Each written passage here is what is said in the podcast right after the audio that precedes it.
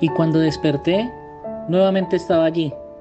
Era el mismo, vestía el mismo traje, tenía la misma mirada curiosa e inquietante de la primera vez. No pensé volverlo a ver. Pasaron muchos años, muchos días, y no pensé que nuevamente sintiera la sensación de volverle a plantear nuevas preguntas, aún sabiendo que no me iba a responder. Quería saber cómo estaba su mundo, si su rosa había crecido, si tenía más rosas, si había comprendido la necesidad de su zorro, si la amistad era más fuerte que el amor a su tierra, si nuevamente había curioseado por los mundos que lo rodeaban, si me extrañaba a mí, al hombre que intentó entender su vida, intentó comprender la importancia del amor. No sé si era real o solo la ilusión y el deseo de volver a verlo. No sé si era mi imaginación la que gritaba por todas partes que era necesario contemplar nuevamente el principito. Ya no era el desierto, era en la ciudad. Ya no era el silencio de aquella arena implacable donde solo nos encontrábamos los dos. Era un nuevo mundo, un mundo rodeado de casas, edificios, ruidos, un mundo donde los vehículos no nos permitían escuchar con claridad, donde las conversaciones eran interrumpidas por nuevas cosas que parecía que hacían más difícil nuestra conversación. Solamente me hizo una pregunta, ¿qué es esto? Él fijaba su mirada sobre aquel objeto que tenía en mis manos.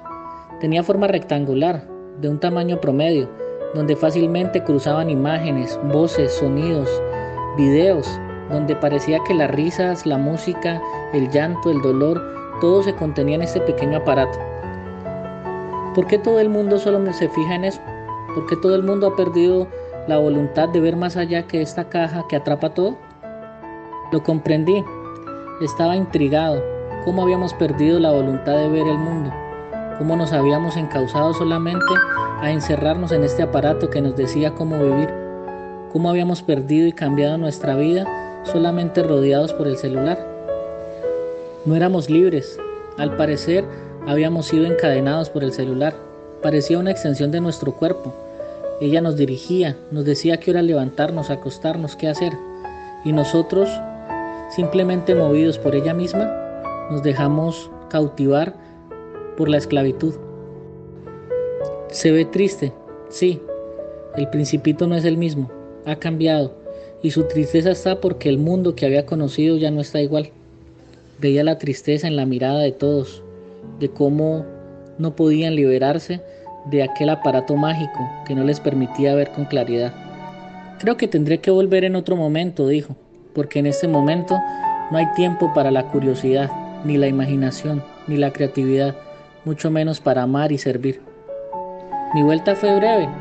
Espero que a la próxima podamos volver a encontrar ese mundo mágico de creatividad donde no estamos dominados por nada, solamente por el deseo de conocer. Sí, es cierto, tan solo era un sueño, un sueño que parecía real. Yo sé que el príncipe no ha vuelto, sin embargo, es la voz del príncipe la que grita clamando por una nueva realidad. Es verdad, nos volvimos esclavos por voluntad, atrapados en un mundo donde no nos permite desarrollar nuestra creatividad, nuestra imaginación, donde las respuestas son las mismas y no buscamos nuevas maneras de entender el mundo. Ojalá el príncipe regrese nuevamente y nos permita conocer a profundidad el deseo de amar, el deseo de soñar.